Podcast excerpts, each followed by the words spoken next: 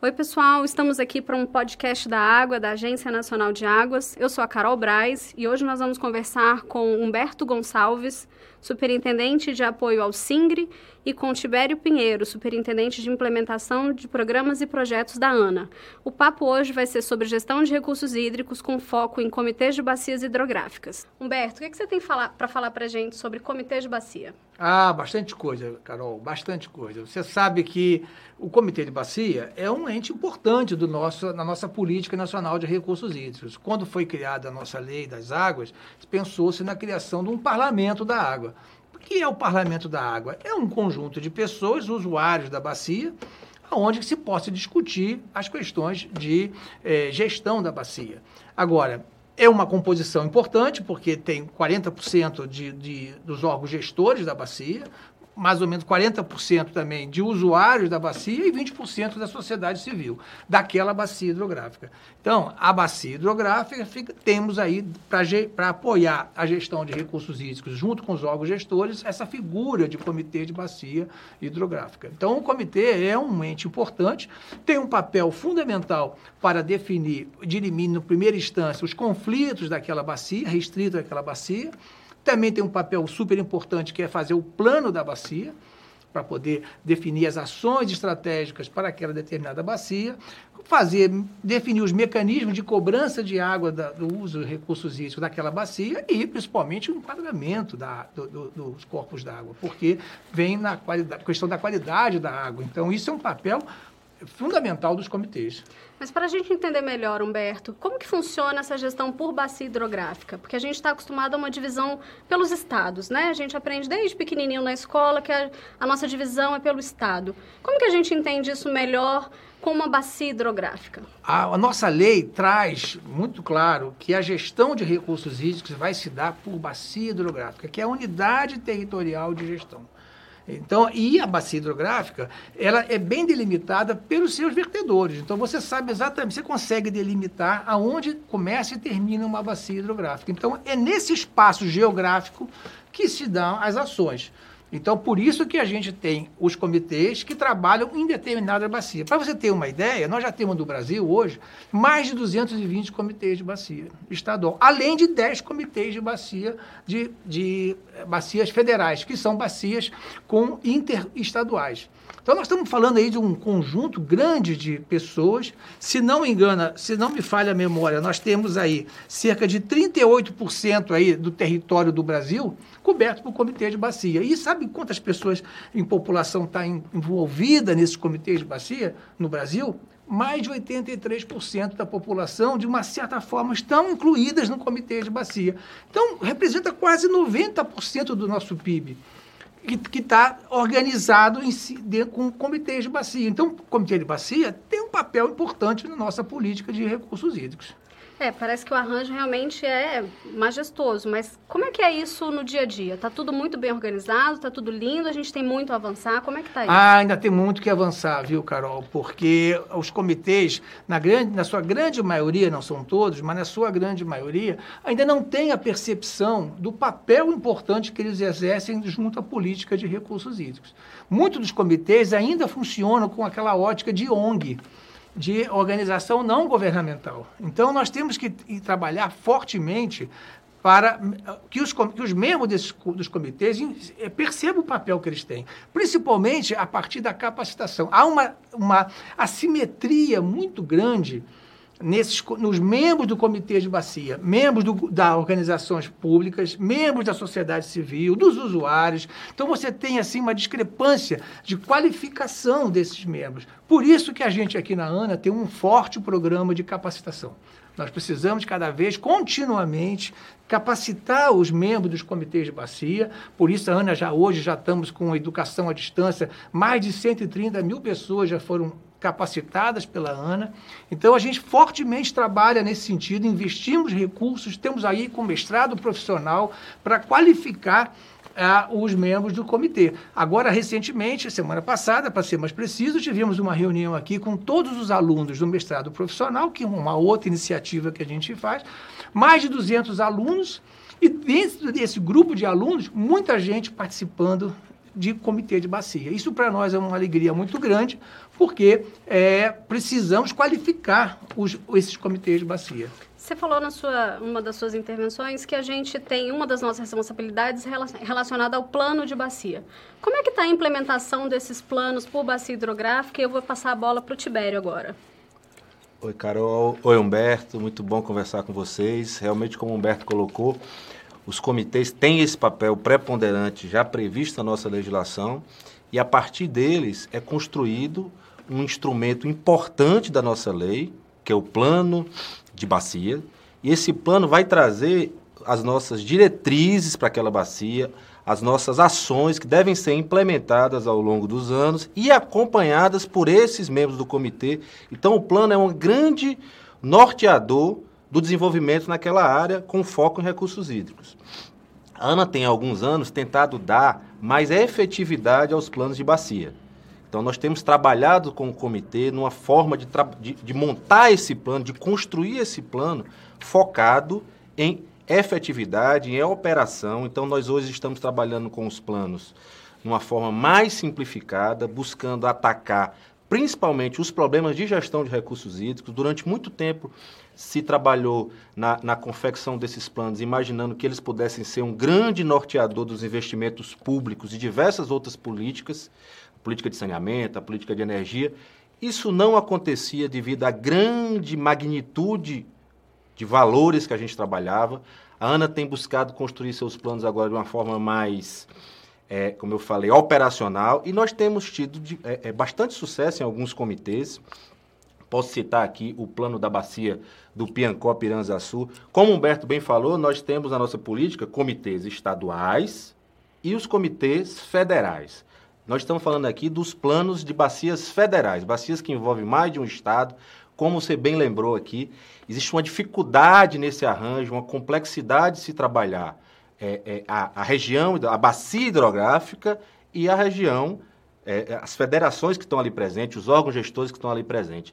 Então, a, a ANA vem buscando, ao longo dos anos, junto com os órgãos gestores, trabalhar a efetivação, a implementação dessas ações dos planos de bacia. E temos tido alguns sucessos muito interessantes. Como eu comecei a falar aqui, o plano do Piancó Piranzaçu, é, nós conseguimos trabalhar junto com o Estado do Rio Grande do Norte a, a definição de um, de um projeto para uma região muito carente de recursos hídricos, de segurança hídrica na bacia, a região do Siridó, Potiguar.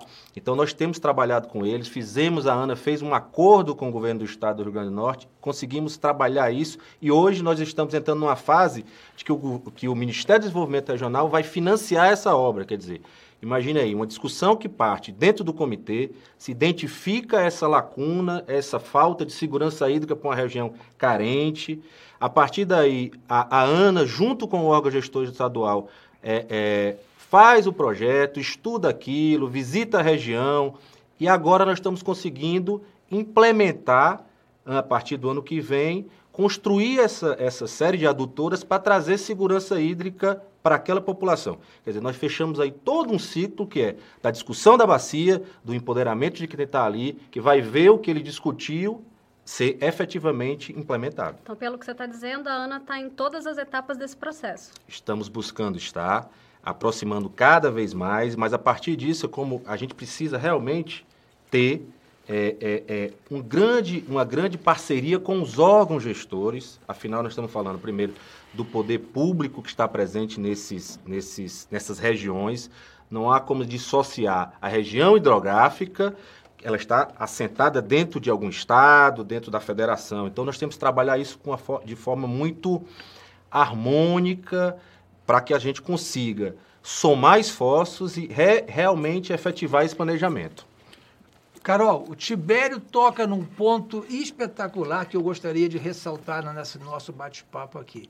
O papel do Comitê de Bacia. Ele traz aí um exemplo aqui para a gente é, do Piranha-Açu. Piancó Piranha-Açu é um comitê único que trabalha com o estado de, da Paraíba e do Rio Grande do Norte. É um comitê único. E o comitê é exemplar nesse processo de demonstração do papel desse comitê. Ele não é órgão gestor, isso é deixar, precisamos deixar claro o um entendimento. O comitê de bacia não é órgão gestor. Mas, por outro lado, ele tem um papel fundamental na articulação da bacia. Ele articula, esse comitê especificamente articula muito bem com os órgãos gestores dos dois estados e com a ANA. E mais do que isso, ele consegue fazer que, que os órgãos gestores se articulem entre si.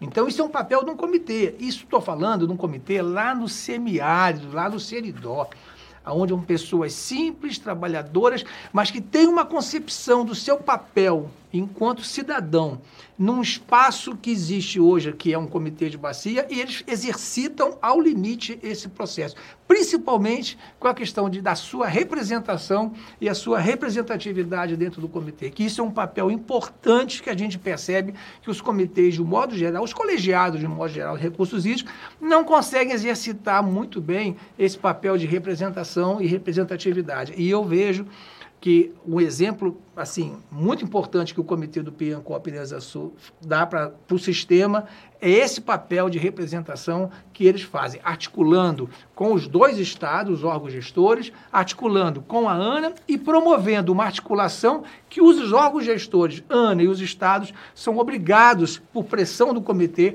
a se articularem para resolver os problemas da bacia. Então, esse é um papel importante de um comitê de bacia, e eu gosto de sempre de ressaltar o Piranhas Sul como um exemplo é, importante do papel de um comitê de bacia.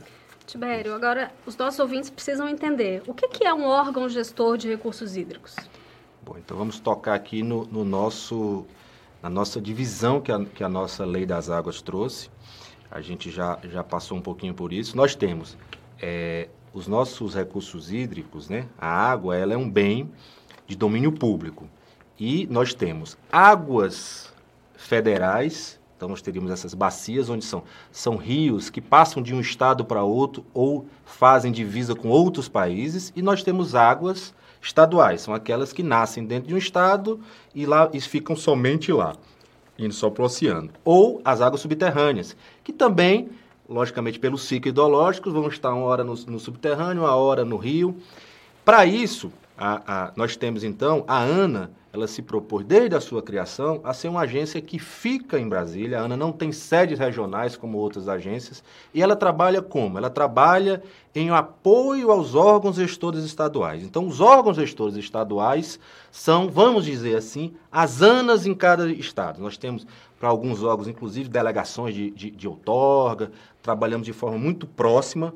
Como eu falei, eu acho que é um, é um, é um trabalho complexo, mas muito sustentável. Nós precisamos ter sempre essa, essa harmonia entre, entre a ANA e os órgãos gestores estaduais, pois são eles que estão lá tocando o dia a dia dessas ações de, de, de, de gestão nos estados. Humberto, quem pode participar de um comitê de bacia? Quem participa são todas aquelas pessoas interessadas na, na questão de, de gestão de recursos hídricos da sua bacia. Então, como eu comentei no início, a composição de um comitê definida por lei é 40% são representantes dos órgãos gestores. É, dos, do, nem do órgão gestores, mais do poder que isso, público. do poder público mais amplo. Pode ser municipal, estadual. 40% dos usuários, aqueles que usam a água, né? a, a, a empresa de saneamento, os irrigantes, a indústria, e 20% da sociedade civil como um todo, que são tão organizadas em forma de ONGs, que lidam com a água, academia, as universidades e por aí vai. Então, esses são um conjunto. Agora, eu queria tocar num assunto também, Carol, complementando o que o Tibério colocou aqui, na questão da, dessa divisão de tarefas em termos de governo federal e governos estaduais. É, o Tibério falou aqui da implementação de planos, né? Tibério falou aqui do, do, trabalho que nós estamos fazendo, que ele vem encaminhando aqui junto, aos órgãos, aos comitês federais, mas nós também temos os planos de bacia estadual que são tocados pelos comitês estaduais e pelos as secretarias, os órgãos gestores estaduais. Como é que a gente, como é que a gente apoia isso? Isso não é função específica da ANA, é função dos órgãos estaduais. Mas nós criamos um programa chamado Pro Comitês, que é um programa que aporta é, apoio aos estados para organizar os seus comitês estaduais. Como que é esse apoio, Humberto? Esse apoio ele dá em forma financeira mesmo, mas associado ao atingimento de resultados. Por exemplo, a gente percebe que os, a maioria desses 220 comitês que eu citei, nem todos eles têm atas de reunião, atas das assembleias, registros dos seus membros. Nós precisamos ter isso muito, muito quantificado. Se você for perguntar na, na, em volta da nossa, nossos, nossos colegas, nossa, nossa família, por exemplo, o que é um comitê, não sabem. Então, o comitê precisa o quê? Precisa de divulgação, de comunicação. Então, nós obrigamos que os comitês tenham um plano de comunicação. Se faça ouvir pela sociedade, mostrar o papel relevante que esses comitês têm. Então, é um dos componentes que eles têm que atingir. Precisamos também que o comitê tenha capacitação, como eu já falei. Então, eles são obrigados a fazerem cursos, fazer, e nós oferecemos esses cursos pela ANA. E também temos, temos que eles, queremos que eles façam também aqueles instrumentos de gestão que eu coloquei no início, que é o plano da bacia, que é o enquadramento. Também nós damos suporte para isso. Tudo isso é quantificado, isso vale 50 mil reais por ano por comitê. Então, o que você está querendo dizer para a gente é que a ANA, além de dar todo o suporte técnico, a ANA ainda dá uma, uma espécie de gratificação para aqueles comitês que cumprirem todas essas Exatamente. etapas. Exatamente. Nós chamamos isso de um programa de, por resultado, atingimento de metas. Se não atingiu, não recebe. Agora, esse dinheiro, para deixar claro, pessoal, esse dinheiro não vai para os comitês porque os comitês não têm personalidade jurídica. Esse dinheiro vai para o nosso parceiro institucional nos estados, que é a secretaria, os órgãos gestores. Então a gente repassa, tem um programa muito forte de monitoramento, de acompanhamento e de certificação. Uma vez certificado, atingido as metas, a gente faz. Para que isso? Para que os órgãos gestores consigam ter recursos para apoiar esses comitês, principalmente a participar do maior evento de comitê de bacia que a gente tem, faz, que é, que é o INCOB.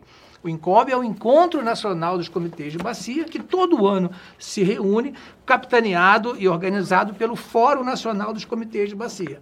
Esse ano vai acontecer quando, Humberto? Esse vai acontecer do dia 22 a 24 de, de outubro, em Foz do Iguaçu, aonde se reunirão todos esses comitês e uma forma de eles participarem é esses, essa ajuda que a gente dá com esses recursos e também para eles aproveitarem essa reunião, discutirem as suas boas práticas, discutirem, mas também participarem de capacitações. Nessa oportunidade, nós vamos oferecer cinco mini cursos para esses, para esses comitês, para esses membros dos comitês, que a gente não poderia deixar uma, perder a oportunidade de estar reunido com todas, eh, mais de 1.500 pessoas que trabalham em comitês, participam, perder essa oportunidade de capacitá-los também. Então, esse é um trabalho que a gente também faz aqui na ANA, na expectativa da gente qualificar e melhorar cada vez mais a participação dessas pessoas nesses comitês. Humberto, e como que a gente deixa a, o nosso canal de comunicação da ANA aberto para qualquer membro de comitê que tenha interesse de falar com a gente? Olha, nós temos os nossos, nossos e-mails, nós temos sites, nós temos o nosso Twitter, nós temos aí todos os canais, o ANA Oficial, nós temos aí todos o, o, a, os acessos hoje mais modernos, estamos à disposição. Gente, eu agradeço a vocês a presença aqui hoje. Vou convidar todos os nossos ouvintes para continuarem seguindo a Ana nas nossas redes sociais, Ana Oficial. E é isso, muito obrigada. Ao nosso próximo encontro, um até breve. Até breve. Obrigado, Carol. Obrigado, até Carol. mais. Obrigada você que nos acompanhou até aqui. Siga a Ana nas redes sociais, AnaGovBR, e fique ligado nas plataformas de streaming. Tchau, pessoal. Até a próxima.